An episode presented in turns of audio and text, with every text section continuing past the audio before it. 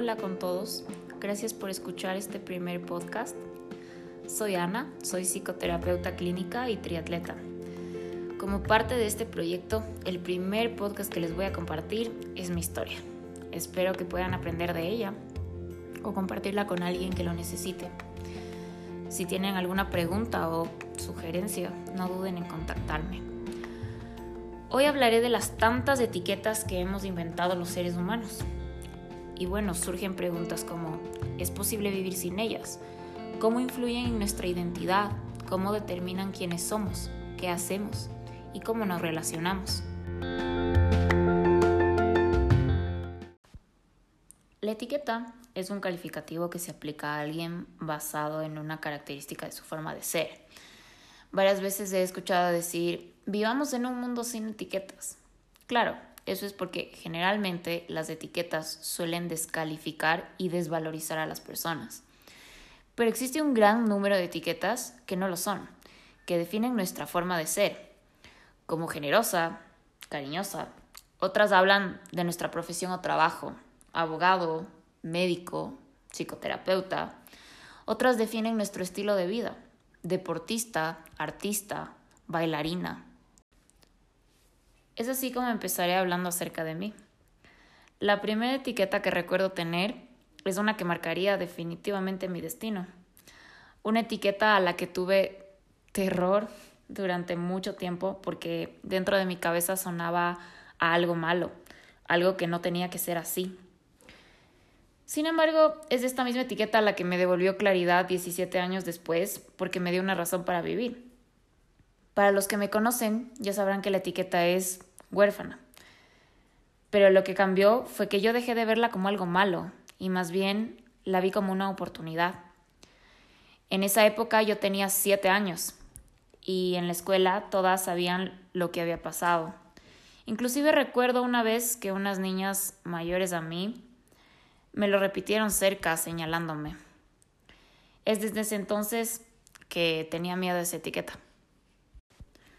Ahora puedo ver que a partir de ahí el resto de cosas de las que me han etiquetado rodeaban un deseo de probarme a mí misma, probarles a los demás, que era mucho más que una niña sin padres.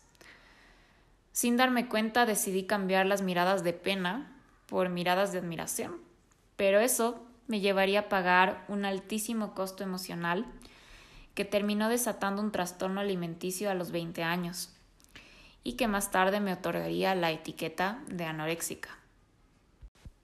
Entonces, de huérfana pasé a ser una alumna ejemplar, me llamaban, que ahora veo y tampoco era tan ejemplar. Un niño o adolescente debe ser considerado como algo que va mucho más allá de su capacidad intelectual y de las notas que es capaz de sacar. Si bien yo era una buena alumna, que ganaba concursos, que competía en todo y ganaba, no tenían la menor idea de quién era esa concepción equivocada de ejemplar me llevó a creer que lo externo, lo que los demás ven, es lo único que cuenta, es lo que te hace valioso en este mundo y es probablemente lo que te haga exitoso y feliz. Mm, digamos que mi parte no ejemplar la veían quienes estaban más cerca de mí. Mi propia familia me etiquetaba de brava, ansiosa y triste.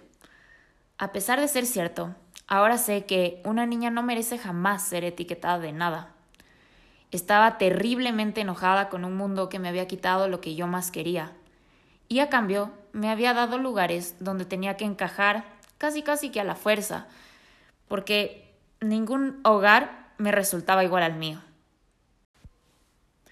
Para no hacer el cuento muy largo, a los 22 años, harta de sentirme tan mal y dándome cuenta que nadie definitivamente nadie me iba a rescatar de ese hueco, me decidí rescatar yo misma. Fui a terapia, trabajé el duelo de mis padres, dejé de estudiar medicina para volver a hacer cosas que me gustaban, como correr y pintar. Dejé de beber alcohol, dejé de fumar, elegí estudiar psicología para ayudar a gente como yo y no he vuelto a dejar de comer ni un solo día desde ahí. Este agosto voy a cumplir cinco años de remisión total de la anorexia nerviosa. Y un mes después de empezar este camino, falleció mi abuela, el ser que yo más había querido en este mundo.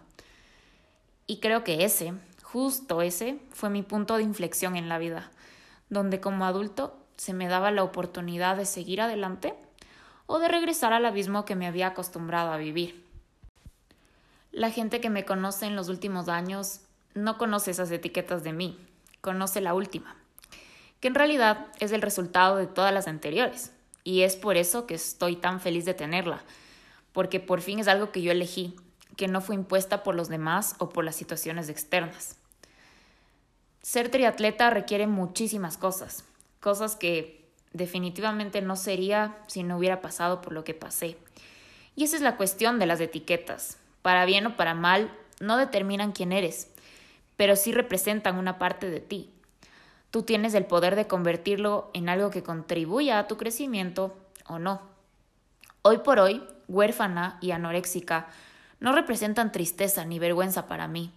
Representan todo lo contrario, supervivencia. Y es algo que intento transmitir a todos mis pacientes.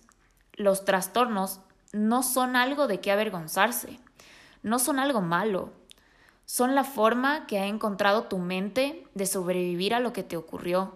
Y la sanación no implica deshacerse de ellos y no volverlos a sentir nunca más. La sanación es aprender a vivir de formas más adaptables frente a lo que te ha ocurrido.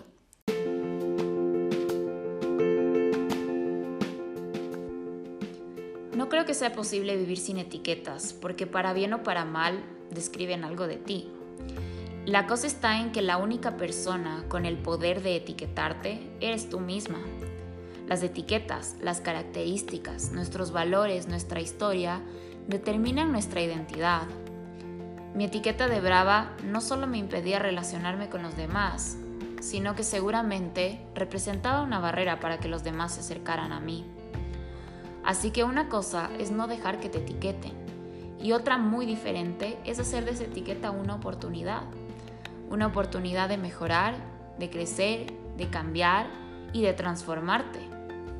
O, en el peor de los casos, de aprender a defenderte. Por esto y por algunas cosas más, el canal se llama así. La gente me pregunta por qué tengo un tatuaje que dice Fearless. Y no es porque no le tengo miedo a nada. En realidad he tenido miedo a muchísimas cosas. Pero he decidido pelear por cada uno de ellos, conocer su razón de ser y no volverlos a ver nunca más. Esa es mi forma de vida. Fearless, not perfect, rechaza ese estereotipo, esa etiqueta de perfecta que rodeaba mucho mi educación. Perfecta alumna, perfecta niña, perfecta hija de Dios, perfecta nieta, perfecta deportista y futura perfecta mamá y esposa. Por suerte, no soy nada de las anteriores. Por esto, mi mayor triunfo ha sido reconstruirme desde cero, y elegir la persona que quiero ser. Es así como mi primer podcast llega a su fin. Cada mes tendré temas importantes o invitados con historias únicas. Si les gustó este podcast y quieren escuchar más, no olviden suscribirse y compartir.